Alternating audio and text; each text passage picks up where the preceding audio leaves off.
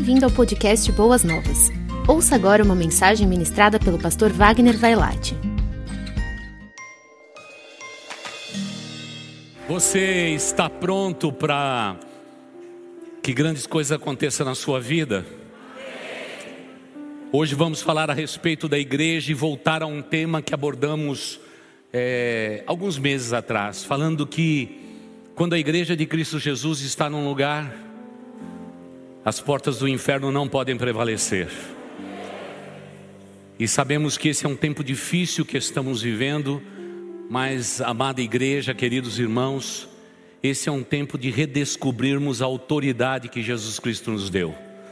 Você tem autoridade espiritual sobre a sua vida, sobre o seu lar. Estando debaixo desse teto, você está debaixo da autoridade espiritual do nosso Deus. Infelizmente, é um impedimento por um maligno, porque aqueles que estão debaixo dessa autoridade resistem ao diabo, e o diabo tem que bater em retirada da nossa vida.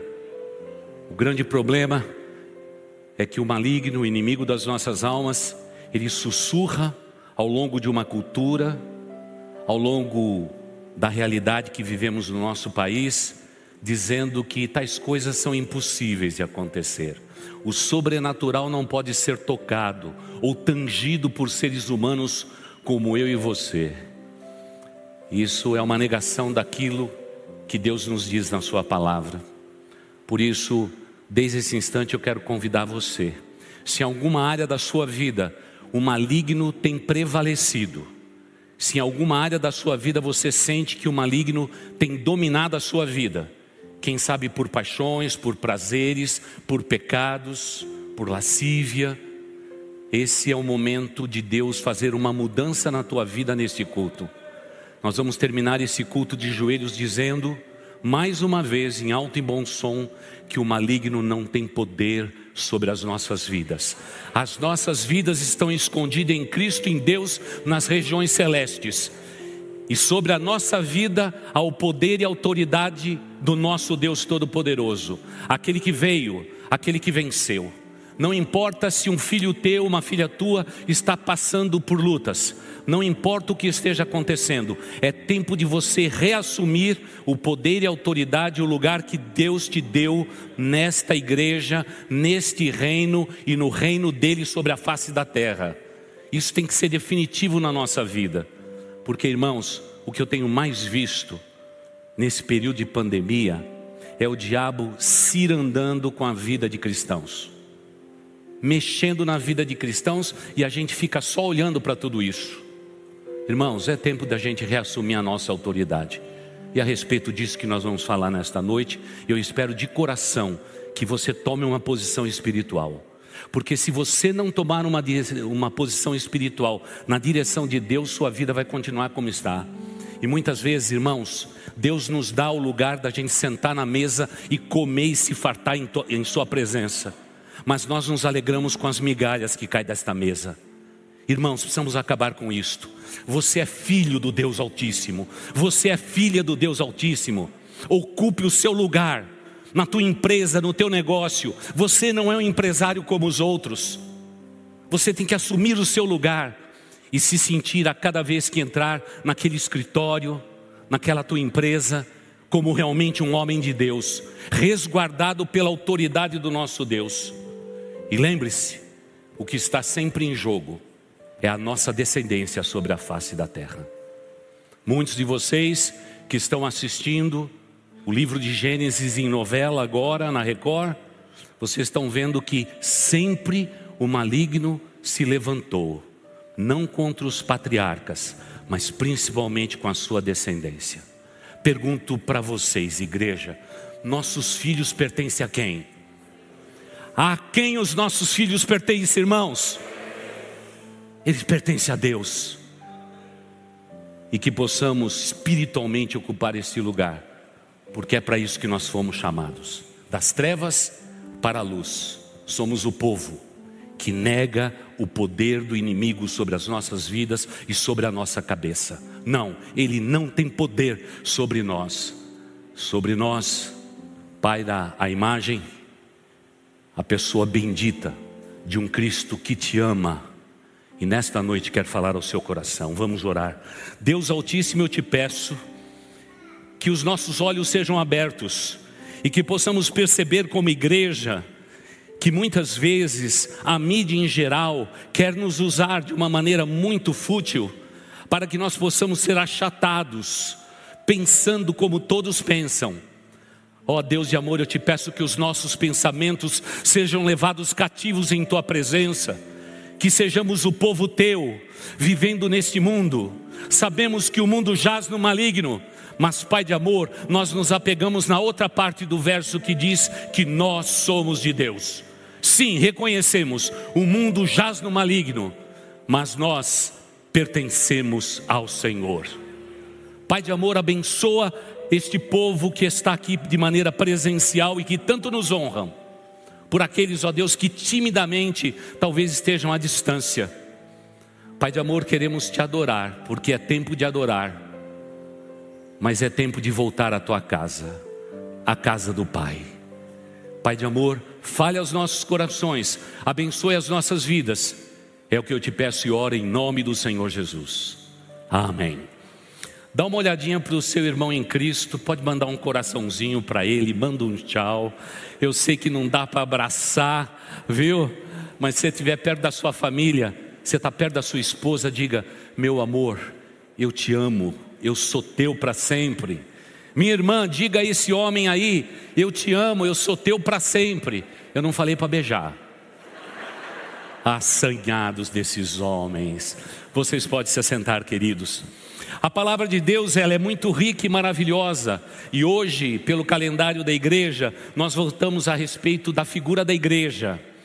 E queremos falar sobre a igreja inabalável. E é interessante perceber que naquele diálogo que Jesus Cristo teve com Pedro, claro que Jesus teve com seus discípulos, e a gente estudou isso alguns meses atrás, como já disse, mas o mais gostoso de tudo é saber que Cristo traz luz a um outro aspecto importante da minha vida espiritual e da sua vida espiritual. Vamos abrir as nossas Bíblias em Mateus, capítulo 16, os versículos 15 a 18 aquele diálogo que você tão bem conhece a respeito de Jesus. Alguns que têm uma fé católica, até mesmo diz que esta é a declaração de Jesus tornando Pedro um papa, o primeiro papa. Mas vamos aprender nas entrelinhas o que Deus quis dizer aqui pela boca do Cristo. E a partir do verso 15 lemos assim: é Jesus dizendo: E vocês? perguntou ele: Quem vocês dizem que eu sou? Simão Pedro respondeu, e quando essa expressão é usada é, na língua aramaica, esse texto está em aramaico, Pedro respondeu rapidamente, ele não pensou, ele não pensou. Simão Pedro respondeu: Tu és o Cristo, o Filho do Deus vivo. Respondeu Jesus: Feliz é você, Simão, filho de Jonas, porque isto não lhe foi revelado por carne ou sangue, mas por meu Pai que está nos céus. E eu lhes digo que você é Pedro, e sobre esta pedra, a pedra aqui não é Pedro, é um trocadilho, mas sobre esta declaração, se a gente fosse transliterar, ficaria assim: Eu lhe digo que você é Pedro e sobre a tua declaração que eu sou o Cristo, o Filho do Deus vivo, sobre esta base eu edificarei a minha igreja, e as portas do Hades, as portas do inferno, não poderão vencê-la. Amém. Cada um de nós, no nosso jeito de entender o reino de Deus e a vontade do Pai, nós podemos interpretar o texto bíblico de diversas formas. Mas esse texto bíblico ele é muito precioso para nós porque tem sido objeto de estudo teológico profundo durante muito tempo. A questão agora aqui é que aparentemente Jesus começa a mudar o seu discurso. A prioridade de Cristo agora é o Calvário.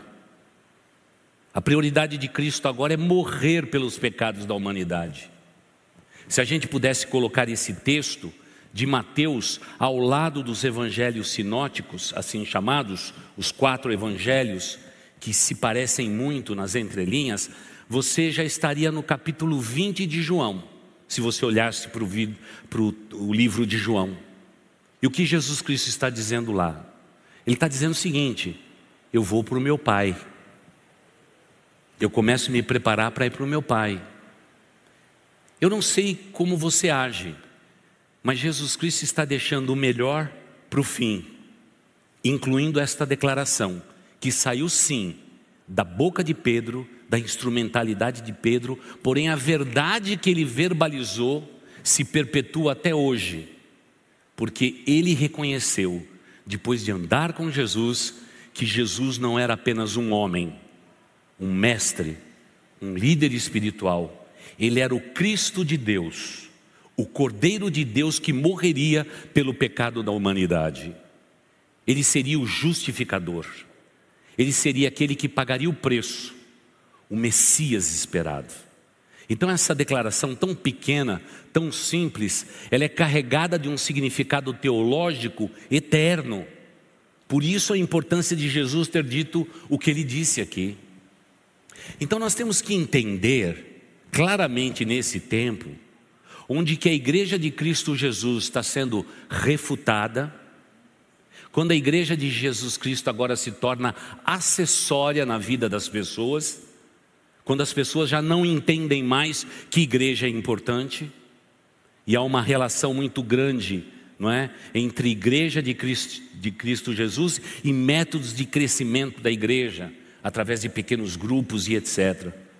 Parece que quanto mais a gente se apega a pequenos grupos, mais a gente menospreza aquilo que a igreja é. Não podemos fazer isto.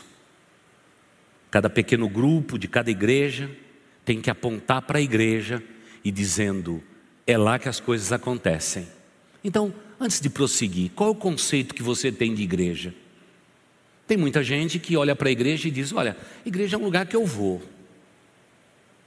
E há aquelas frases cérebres, né? Que estão perpetuadas agora na grande mídia, não é? Eu sou igreja. Onde eu estiver, Deus está reunido. E o que a gente faz com a igreja? A gente lança fora? Apaga da face da terra? Eu fui ver os teus filhos agora, lá no berçário, berçário 1 e 2. Eles estavam bem à vontade. Só tinha um menininho olhando para a porta, esperando o pai chegar ou a mãe chegar. Mas também, depois de tanto tempo longe da igreja, é muito comum que a criança se sinta assim, um tanto quanto deslocada. Ficou naquele teu apartamento de 800 metros quadrados.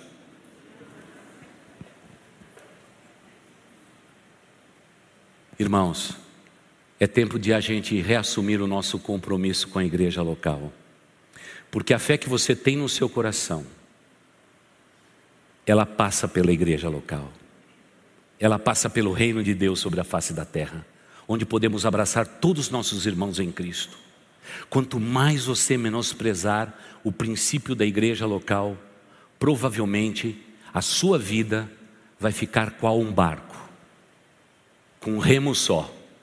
Você não vai sair do seu lugar.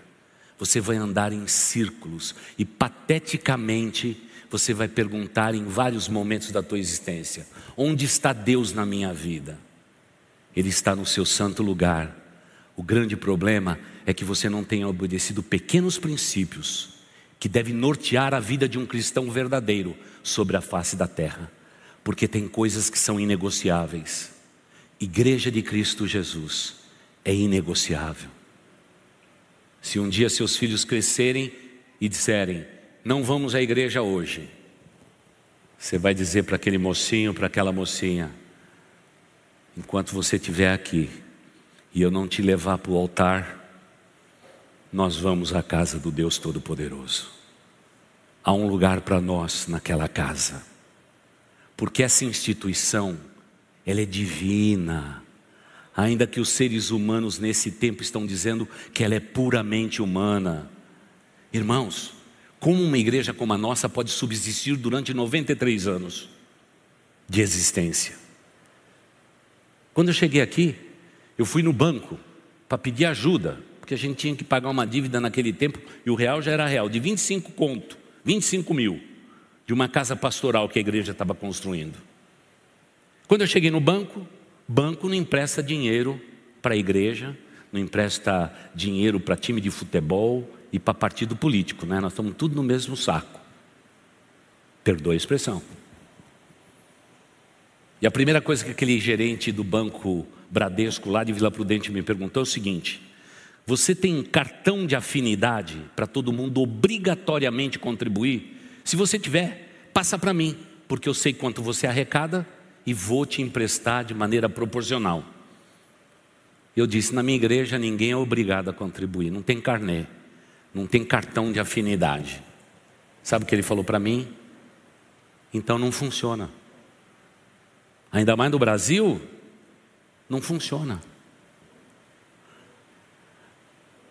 Queridos irmãos, depois de cinco anos aqui, ele entrou pelo meu gabinete pedindo para que a gente não saísse daquela agência, porque a igreja decidiu ir para uma outra agência. Sabe por quê? Porque o homem que não conhece a verdade, ele vive na sua incredulidade. Agora só não vale cristãos verdadeiros viver na cegueira da incredulidade, porque você pertence a Deus.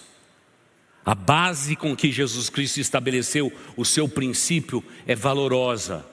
Essa declaração que saiu da tua boca, Pedro, servirá como pedra de esquina, e sobre esta pedra angular, baseado na minha pessoa, afinal eu sou o Cristo de Deus, como você bem declarou, eu edificarei a minha igreja e a minha igreja vai fazer com que o mundo não consiga compreender a dimensão, a altura, a profundidade do poder de Deus sobre a face da terra. E os homens continuam ainda refutando tais verdades, porque em todos os regimes totalitários, como acontece na Coreia do Norte e na China, a primeira instituição a ser refutada não é um partido político, mas é a Igreja de Cristo na face da terra. Você viu os talibãs agora?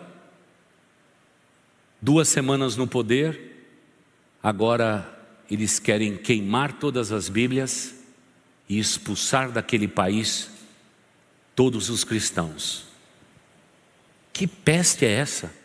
Será que nós somos tão asquerosos assim? Não, não.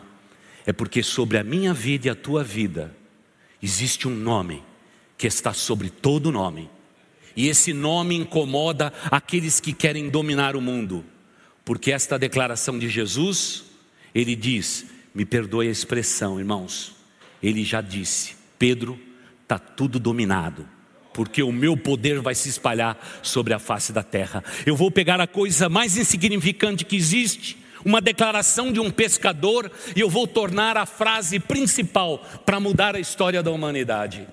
Querido irmão, querida irmã, eu faço parte desta igreja, você faz parte desta igreja. Sobre a tua cabeça há uma declaração: Jesus Cristo é o Cristo vivo, Ele é o Filho do Deus Altíssimo, o Salvador da humanidade.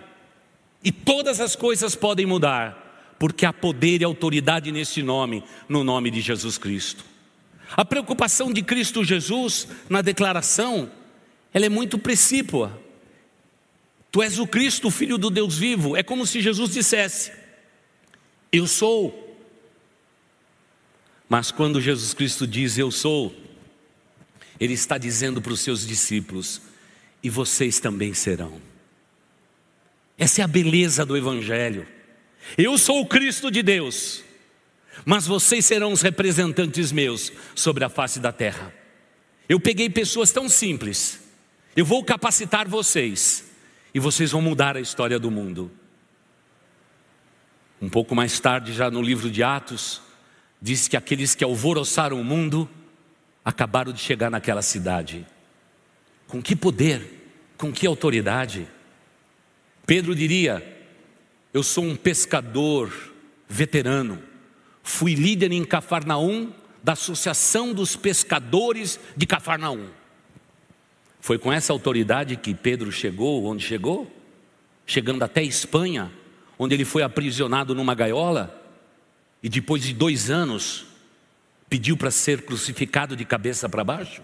Não, amada igreja, não nos enganemos. Em cada lugar que ele colocava o seu pé, ele sabia da autoridade que estava sobre a sua cabeça.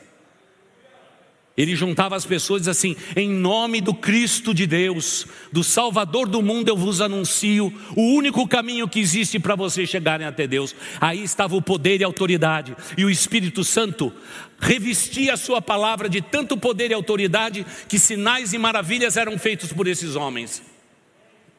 Não era em nome do, do grande pescador, porque Pedro aprendeu a ser pequeno, porque grandes não são usados nesta igreja e no reino de Deus. Os mais humildes serão exaltados na estrutura desta igreja. Por isso que a declaração é precípua. Ele está dizendo: Eu sou o Cristo de Deus e vocês serão minhas testemunhas. O poder que está sobre a minha vida, eu delego também a vocês. Mas sabe o que acontece conosco? nós não usamos o poder e a autoridade que há sobre o nome de Jesus. Olha as circunstâncias da nossa vida. Muitas vezes Satanás está realmente cirandando com a nossa vida e a gente nem usa o nome que está sobre todo o nome para dizer: eu não aceito isto em minha vida, eu não aceito a miséria, eu não aceito a pobreza, eu não aceito a dor, eu não aceito isto porque eu sou filho do Deus Altíssimo. Mas nós vamos nos acomodando, vamos conforme os ventos da atualidade nos dirigem.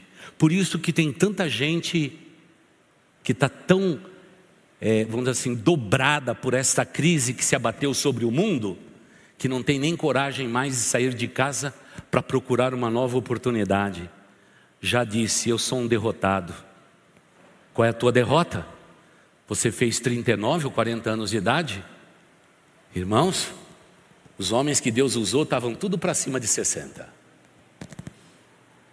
Está faltando ainda um caminho para você se aposentar. Mulher?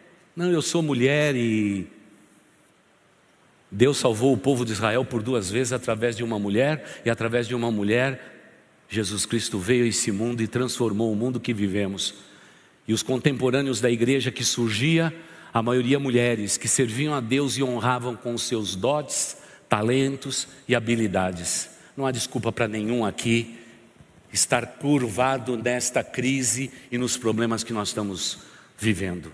Se levante e lembre-se, quando Jesus Cristo disse: Eu sou o Cristo, ele diz: Vocês serão minhas testemunhas. Vocês serão os meus representantes na face da terra. E não podemos fazer por menos, porque esse nome, esse nome é poderoso. E se não bastasse tudo isso, Jesus Cristo diz: por essa declaração, e que vai ser tão importante para o mundo que nós vamos viver, essa, essa declaração é declarada por uma expressão sobrenatural, muito simples de entender porque eu e você vivemos uma vida sobrenatural. Nós não podemos viver a vida na nossa natureza, acompanhando as estações, acompanhando os dias que se passam. A nossa visão tem que ser além disso. Eu e você temos que viver uma vida sobrenatural. Porque a vida humana, ela é feita das estações, das intempéries, dos vírus, das crises, das guerras. Mas no meio desse mundo há um povo que não é dirigido por reinos, não é dirigido por partidos políticos, não é dirigido pela vontade humana, é dirigido pelo próprio Cristo, que edificou a sua igreja e declarou que as portas do inferno não vão prevalecer sobre a vida daqueles que creem no seu nome. E isso nós temos que entender que é o que está acontecendo nos dias atuais. Parece que o maligno está sussurrando no povo de Deus. Aceite a vida como ela é, porque não vai melhorar, vai piorar. E a gente aceita. Não podemos aceitar, irmãos.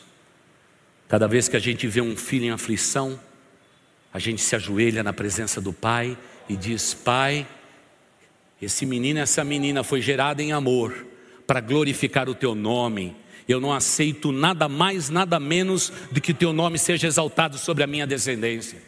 Há poder e autoridade na tua vida, meu irmão. Está faltando você se levantar ao lado da sua esposa, se levantar para ajoelhar na tua cama e fazer da tua cama um campo de batalha espiritual. Porque o Cristo que prometeu que as portas do inferno não vão prevalecer, não vão prevalecer.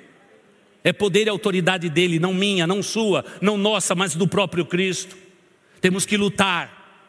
É tempo de lutar, igreja. E lembre-se que a expressão, como bem estudamos alguns meses atrás, que as portas do inferno é um aspecto geográfico. E até mesmo naquele dia eu exemplifiquei que tem muita gente que interpreta esse texto assim. Eu tenho diante de mim aqui uma porta e lá eu tenho um diácono do lado da porta. Todo dia de manhã eu dou, na verdade, um taco de beisebol para aquele diácono e digo o seguinte: se o maligno entrar aí na porta, acerta a cabeça dele. É assim que a gente acha.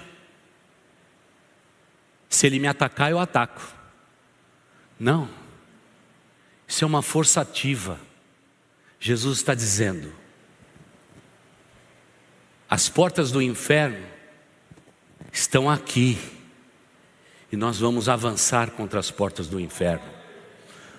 Onde você colocar as plantas dos seus pés, eu darei a você.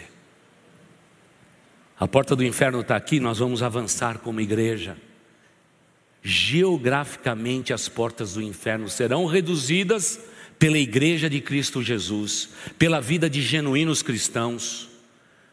A igreja não é uma força estática que vive em reação. O maligno atacou aqui, a gente ataca ali. Não. Irmãos, vocês não imaginam começar um culto nesta igreja como tudo foge das nossas mãos. Hoje mesmo, quando íamos começar o culto, de repente, uma pane no equipamento da igreja. Para muitos diz assim: ah, deu alguma coisa errada lá. Alguém que estava manuseando a máquina cometeu algum erro.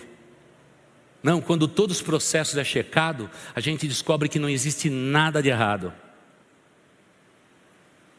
É porque nós temos um inimigo que de repente quer colocar o pezinho dele aqui dentro.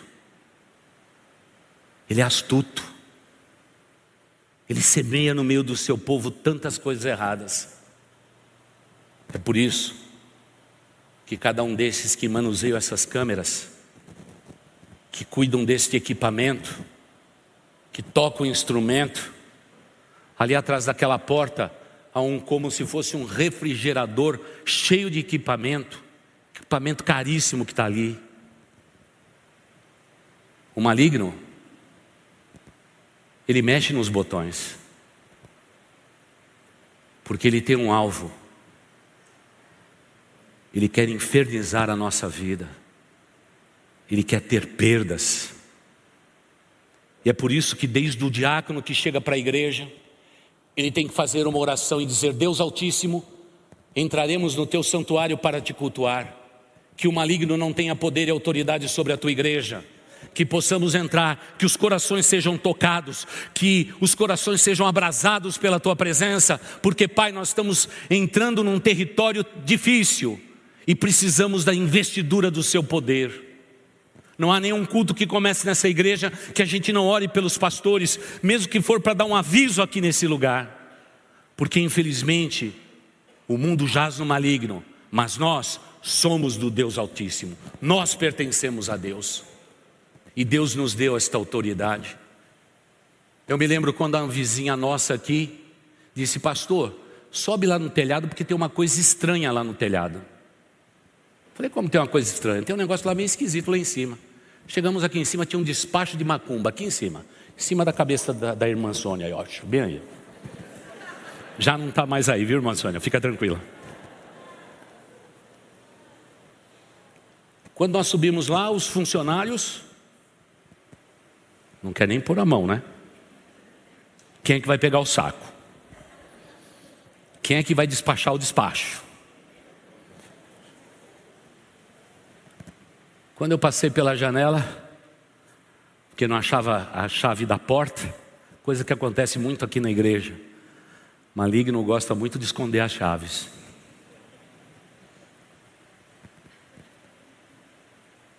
Quando eu cheguei lá, eu falei: Vocês creem em Deus? Eu olhei nos olhos dele e percebi que eles não criam em Deus. E um deles disse assim: Pastor, é assim. Quem pôr a mão aí, a mão vai secar. É que eles não sabem o poder que reveste esta igreja e este povo de Deus, irmãos. Pode recolher tudo, porque maior é aquele que habita em nós do que aquele que age no mundo.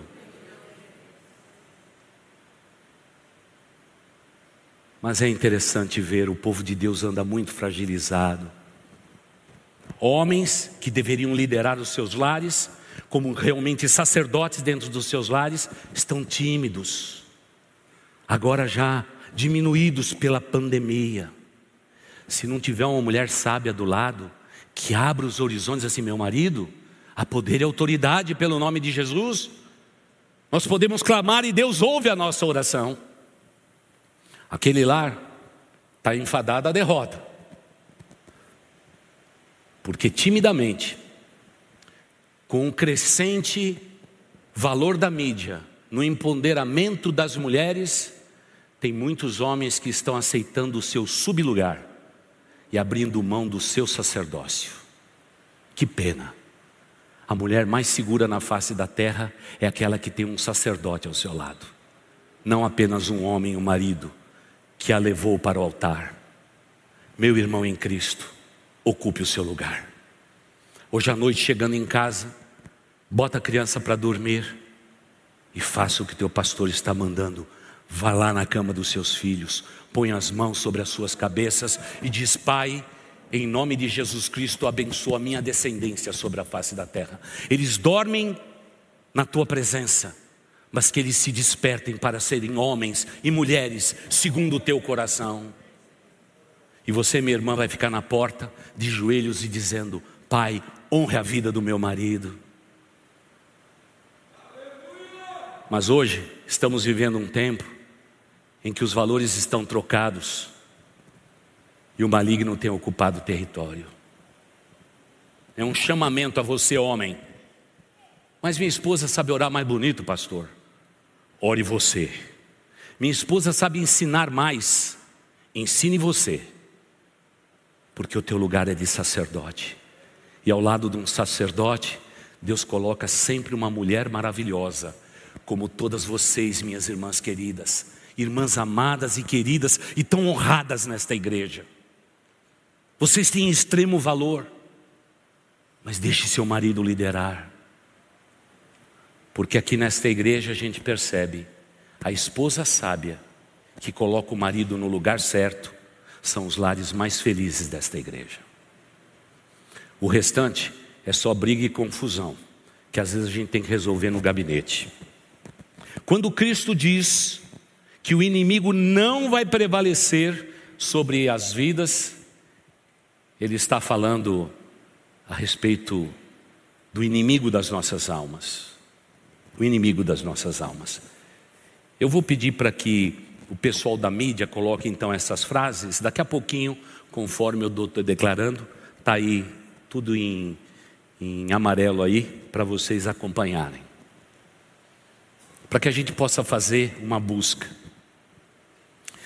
Quando eu leio uma frase como esta, que o inimigo não irá prevalecer sobre as nossas vidas, ele não pode prevalecer. Por isso, eu e você, meu irmão, minha irmã, nós temos que vigiar o tempo todo. Temos que ser bem astutos. Se alguma coisa começou a mudar no seu lar, de determinado ponto para cá, você tem que descobrir por que, que mudou. Você tem que examinar os seus relacionamentos. Quem entrou na sua casa? Que presente você recebeu? O maligno é muito astuto. Não quero com isso demonizar todas as coisas, longe disso, irmãos, somos uma igreja equilibrada. Mas nessa semana, ainda aconselhando, por telefone diz assim: Pastor, tudo mudou. Quando que mudou? Mudou dia tal. Olha, você tem um dia que mudou, o que, que houve nesse dia? Não, pastor, não teve nada. Então vamos orar a Deus para Deus abrir os seus olhos. E fiz então oração, Senhor, abra os olhos. 40 minutos depois toca o telefone. Pastor, já descobri. Ah, pastor, nós somos esquisito mesmo. O pastor ensinou tanto nisso no passado e eu não prestei atenção. Ganhei um quadro muito bonito, com olhos. Cuidado com olhos. Cuidado. Principalmente aqueles que ficam na altura dos teus ombros. Do ombro para cima, porque pode exercer autoridade sobre todo o teu lar. Tome cuidado. Começou a mudar? Oi, irmãos, são os mesmos atores, né? O esposo, a esposa, os filhos, não é? Se você mora com o sogro, com a sogra, são os mesmos atores. De repente houve uma mudança. Se mudou para pior, Deus tem que abrir os meus olhos para que eu possa entender que a minha vida não é apenas natural, a minha vida é sobrenatural. Eu tenho que viver a minha vida como ensinamos para vocês na live dessa semana, do ponto de vista de Deus, porque isso é viver o propósito dele sobre a face da terra. O maligno é muito astuto. E amados irmãos, me permita dizer, eu nunca vi o maligno semear no nosso meio tantas coisas horríveis como ele fez nessa pandemia. Terrível, terrível. Mas a minha preocupação como pastor, por isso abro meu coração para todos vocês nesse meu retorno hoje, é dizer o seguinte: que o que mais me entristece é que o povo de Deus, vivendo suas circunstâncias, entende que são circunstância puramente humana, quando muitas vezes a circunstância é espiritual. Mas não discernimos a nossa vida de maneira espiritual. Achamos que aquilo que é coisa é coisa mesmo que tudo tenha mudado dentro do nosso lar. Por isso nós temos que realmente ser sensíveis e descobrir quando as coisas mudaram. Fazer a conta de chegar. O que aconteceu, o que houve, quem visitou nosso lar, quem colocou as plantas do pé aqui no nosso lar, o que, que houve? Porque, irmãos, estamos vivendo os últimos capítulos da história da humanidade. O maligno tem uma necessidade muito grande nesse tempo de pavimentar o caminho para o anticristo. Ele se levanta contra aqueles que são de Deus. Eu não posso ser ingênuo e você também não. Não podemos, como disse anteriormente, demonizar tudo que acontece de errado. Porque eu já tive uma ovelha que falou para mim, pastor, vinha para a igreja, pneu do carro furou, foi o maligno. Quando eu fui pegar meu carro, o carro dele estava do lado. Os pneus tudo careca. Eu falei: Olha, você está ajudando o maligno. Você já está dando mão. Porque aqui nessa igreja só o pastor pode ser careca, o pneu do seu carro não pode. Porque nós somos assim.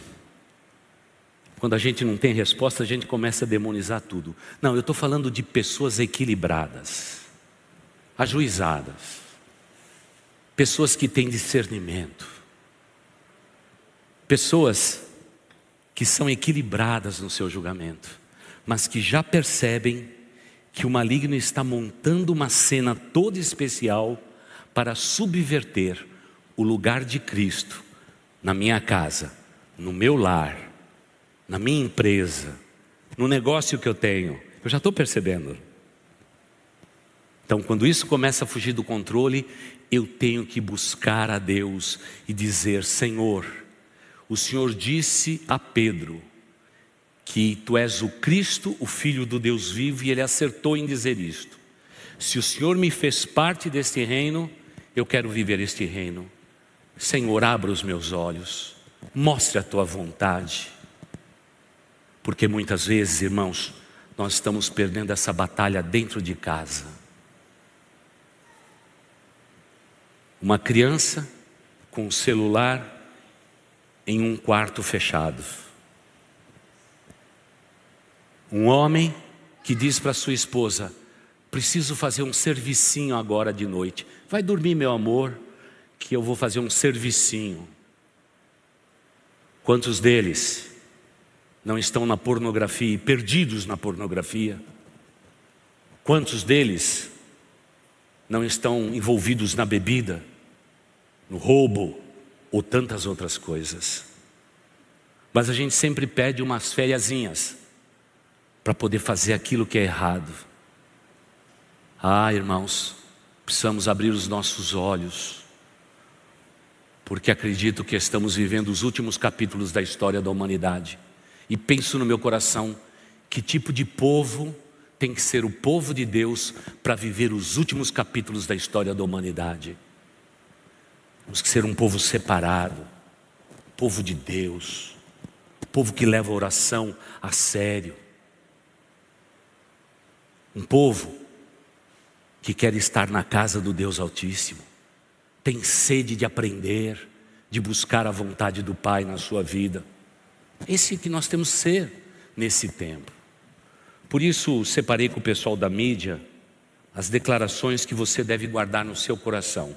E você que nos assiste na internet, pode pegar o seu celular para fotografar agora, já que vocês estão gostando.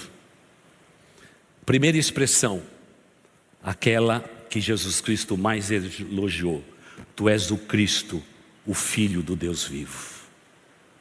Que frase, irmãos! Jesus tinha que dizer: Pedro, não foi a carne que te revelou, foi o Espírito Santo de Deus que te revelou. Segunda frase: demônios não contados se apartarão de nós quando nós entendermos que há poder e autoridade sobre a nossa vida. Não deixe o maligno tomar conta da tua vida. Sua vida está escondida em Cristo e em Deus nas regiões celestes. Você se lembra daquela expressão? Quando Jesus Cristo disse: Pedro, Satanás me pediu permissão para peneirar a tua vida. E nas regiões celestes eu disse: ah, ah, ah, ah, ah, ah, ah.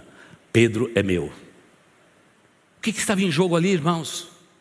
Irmãos, havia uma árvore com uma forca para Judas, e do lado, eu creio de coração, que havia uma árvore com uma forca para Pedro. A única diferença é que nas regiões celestes, Jesus disse para o diabo: Ele é meu, ele é minha, você não tem poder e autoridade sobre a vida deles. Não permita que demônios não contados esteja cirandando com a sua vida. Assuma uma vida espiritual, como você deve ser, desde quando você passou pelas águas e você assumiu um compromisso com a igreja local. Há poder e autoridade. Sim, demônios não contados se apartam de nós quando usamos esta expressão. Jesus é o Cristo, o Filho do Deus vivo, e eu pertenço a Ele. Que frase! Quero reforçar ainda mais uma frase que Cristo é o Filho do Deus vivo. O que isso significa, irmãos? O teu Senhor, o teu Mestre, nas regiões celestes, tem um nome sobre todo nome, e diante deste nome, Jesus, nenhum demônio pode resistir nem o próprio Lúcifer pode resistir a este nome, o nome de Jesus mas a gente não usa muito esse nome. Talvez os portugueses aqui presentes e descendentes usem mais. Ai, Jesus. Talvez use mais do que a gente, mas nós não usamos o nome. O nome que nas regiões demoníacas é mais temido, o nome de Jesus. Nós ficamos simplesmente na superfície do que é ser um cristão. Por favor, tenha profundidade. Seja um homem de Deus e uma mulher de Deus. O tempo é esse, a hora é esta. A quarta declaração é a declaração final. O, o inimigo não irá prevalecer sobre, no, sobre as vidas daqueles que estão debaixo da autoridade da igreja de Jesus. Por que, que será que é tão difícil ser igreja de Jesus? Porque isso aqui é um campo minado. O maligno quer perverter a ordem. Ele quer mexer com a igreja dele, não só a nossa, todas as igrejas. E cabe a cada membro da igreja assumir um tijolinho de compromisso e dizer: Eu oro pela minha igreja, eu oro pelos meus pastores, eu oro pelos meus líderes, eu oro pelos meus voluntários, eu clamo a Deus sobre a vida daqueles que me lideram espiritualmente, porque eu faço parte desta igreja.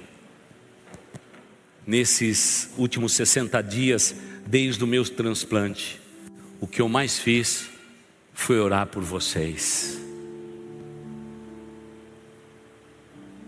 E houve um momento muito precioso em que eu já estava com os meus braços todos machucados de tantas injeções, tratamento de 21 dias para combater uma virose secundária. Eu fui tomar banho e passei água quente nos meus braços, tudo machucado, porque eu sempre fui muito ruim de veia, irmãos. Não é? Eu não tenho veia, a turma não acha aí fica furando, procurando, é uma tristeza, irmãos. E por um momento eu olhei para os meus braços, eu estava parecendo até um dálmata, cheio de mancha. Eu disse, Pai, vou me levantar daqui, e vou pegar aquela lista de membros da igreja e eu vou abraçá-los na minha dor e dizer que mesmo no meio da minha dor, eu oro pela tua igreja, eu clamo pela vida dos membros da nossa igreja, eu oro pedindo a bênção do Senhor sobre a vida deles, para que nenhum deles se perca. Naquele momento eu percebi que eu esqueci das minhas dores, porque havia algo maior que eu estava fazendo. Naquele dia eu me senti mesmo um pastor de muitos, um pastor de pessoas, e senti claramente no meu coração que no início daquela madrugada havia alguém nesse rebanho que precisava de uma oração. Não sei quem, os nomes se multiplicam naquela lista, separados como estão com famílias, mas era a minha oração ao Deus vivo. Senhor, que nenhum deles se percam mas que todos eles ocupem o lugar que o Senhor tem para a vida deles, que é posição de autoridade verdadeira. Oh, amada igreja, o domínio completo de Cristo sobre a face da terra se dá hoje através da minha vida e da sua vida. Talvez para você apanhar aquele metrô amanhã, chegar no lugar do teu trabalho, seja apenas um ato repetitivo, mas não é. Qual é a oração que o pastor sempre faz nesse púlpito? Há 27 anos já. Senhor, onde o teu povo colocar os seus pés, abençoe aquele lugar. Tudo que o povo colocar as mãos para realizar, dá o sucesso, Senhor, porque é povo teu, é povo teu. Pode ser uma dona de casa fazendo uma comida.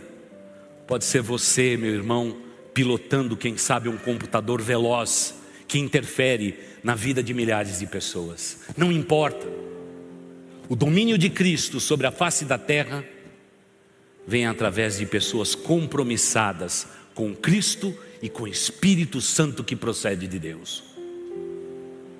Mas se talvez enquanto eu pregava, o Espírito Santo de Deus tocou em alguma área da sua vida em que você está vacilando,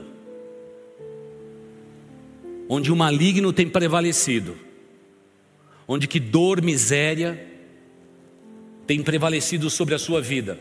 O sucesso parece distante, muito distante. É tempo de você, como um homem de Deus, se levantar e você, como uma mulher de Deus, se levantar e diz: Pastor, eu recebo esta oração, porque agora eu quero pedir em nome de Jesus Cristo que o maligno bata em retirada da minha vida, da minha vida, da vida dos meus filhos, da vida da minha descendência. Eu quero ocupar a brecha da oração agora, pastor. Eu quero colocar a minha vida na brecha da oração e clamar ao Deus vivo, porque eu sei e entendo que a declaração de Pedro tem tudo a ver comigo também. Eu estou debaixo do mesmo poder e da mesma autoridade que estava sobre a vida de Pedro e a sua declaração. Precisamos ocupar o nosso lugar e fazer isto, porque o inimigo, ele quer a nossa descendência. Não vamos dar a nossa descendência, porque geramos filhos para a glória do Deus Altíssimo e não para povoar o inferno. Nós vamos fechar questão a respeito disto. E vamos agora, se você sente que na sua vida você tem que ser sincero e corajoso ou corajosa. Porque a igreja de Cristo Jesus não é para covarde, nunca foi. É para quem é tocado pelo Espírito de Deus e diz: Eu me levanto, eu fecho portas, eu quero Cristo, eu quero o poder e a autoridade de Cristo sobre a minha vida, porque eu quero abençoar o mundo que estou vivendo. Eu renego tudo aquilo que tenho vivido, que tem feito da minha vida uma vida insignificante, no mundo onde Cristo quer que seus filhos, suas filhas, sejam significantes. Precisamos romper com tudo isso e precisamos clamar pelo nome de Jesus Cristo. E se isso tem acontecido com a sua vida, você é adolescente, jovem, homem, mulher, jovem casado, jovem casada, eu vou orar agora e eu quero pedir que você se levante no seu lugar. Gostaria de chamar todos à frente, mas estamos ainda impedidos por isso. Se levante no lugar onde você está e nós vamos orar a Deus e pedir agora em nome de Jesus Cristo para que o inimigo bata em retirada. Senhor, ergo as minhas mãos e te peço pelo nome de Jesus Cristo Olha para o teu povo que está em pé nesse santuário, ó Deus. Cada um deles que entende a tua palavra e entenderam nesta noite o lugar de poder e autoridade que o Senhor deu a todos eles. Ó Deus Altíssimo, eu te peço que nesse instante, nas regiões celestes, o inimigo bata em retirada porque são filhos teus, filhas tuas, gerada pelo amor de Cristo, pela justificação de Cristo na cruz do Calvário. E eu te peço pelo nome de Jesus Cristo, que ele se coloque agora na brecha da oração e não negocie nada com o maligno, porque as nossas vidas estão escondidas com Cristo em Deus nas regiões celestes. Pai de amor, se vícios, paixões, se dominações malignas têm tomado conta da vida deles, eu te peço pelo nome de Jesus Cristo, em Cristo Jesus, na região celeste, pela autoridade da tua palavra, como aprendemos nesta noite, que Cristo é o Filho do Deus vivo, e as portas do inferno não vão prevalecer sobre a tua igreja, sobre o teu povo, sobre a descendência de Cristo sobre a face da terra. Pai de amor, abençoe estes homens, essas mulheres, estes jovens, para que eles possam agora ocupar o lugar que o Senhor tem dado a eles um lugar especial nas regiões celestes, onde o maligno pode pedir para peneirar a sua vida, mas o Senhor da igreja vai dizer: não, ele é meu, ela é minha, e foi gerada em amor para minha glória, para exaltação do meu nome sobre a face da terra. Por isso, Pai, eu te peço, abençoa estes que sinceramente estão em pé, porque agora, ó Pai, juntos, fechamos portas, fechamos brechas e clamamos pelo nome de Cristo Jesus, nestas áreas de sensibilidade da vida desses queridos, e te pedimos por Jesus Cristo, que o Senhor os abençoe hoje e sempre, Pai, e que eles possam ter no poder e na autoridade do nome de Jesus Cristo, o escudo e a espada que haverá de os defender nas regiões celestes. Pai de amor, essa igreja é tua, esse povo pertence ao Senhor, E eu te peço agora, ó Deus Altíssimo, abençoe a vida desses que estão aqui presentes, daqueles que nos assistem pela internet e que estão agora em pé em suas salas, no lugar onde eles estão, ó Pai, abençoe as suas vidas. E eu te peço, ó Pai, que agindo o Senhor, ninguém pode impedir haja na tua igreja, haja no meio do teu povo e abençoa este povo que se chama pelo teu nome, porque esta oração nós fazemos no nome do Cristo de Deus, o Filho do Deus vivo, aquele que venceu o maligno e hoje está à direita do Pai em majestade e intercede por aqueles que são seus. Senhor Jesus, interceda por estes, abençoe suas vidas, quebre todo jugo Coloque debaixo dos teus pés tudo aquilo que não pertence ao Senhor e os abençoe, hoje e sempre, para a tua honra e para a tua glória. Amém e amém. Glória ao nome de Jesus Cristo. Você ouviu o podcast Boas Novas? Venha conhecer a nossa igreja. Estamos localizados na rua Marechal Malé 611, Parque de Vila Prudente, São Paulo Esperamos por você!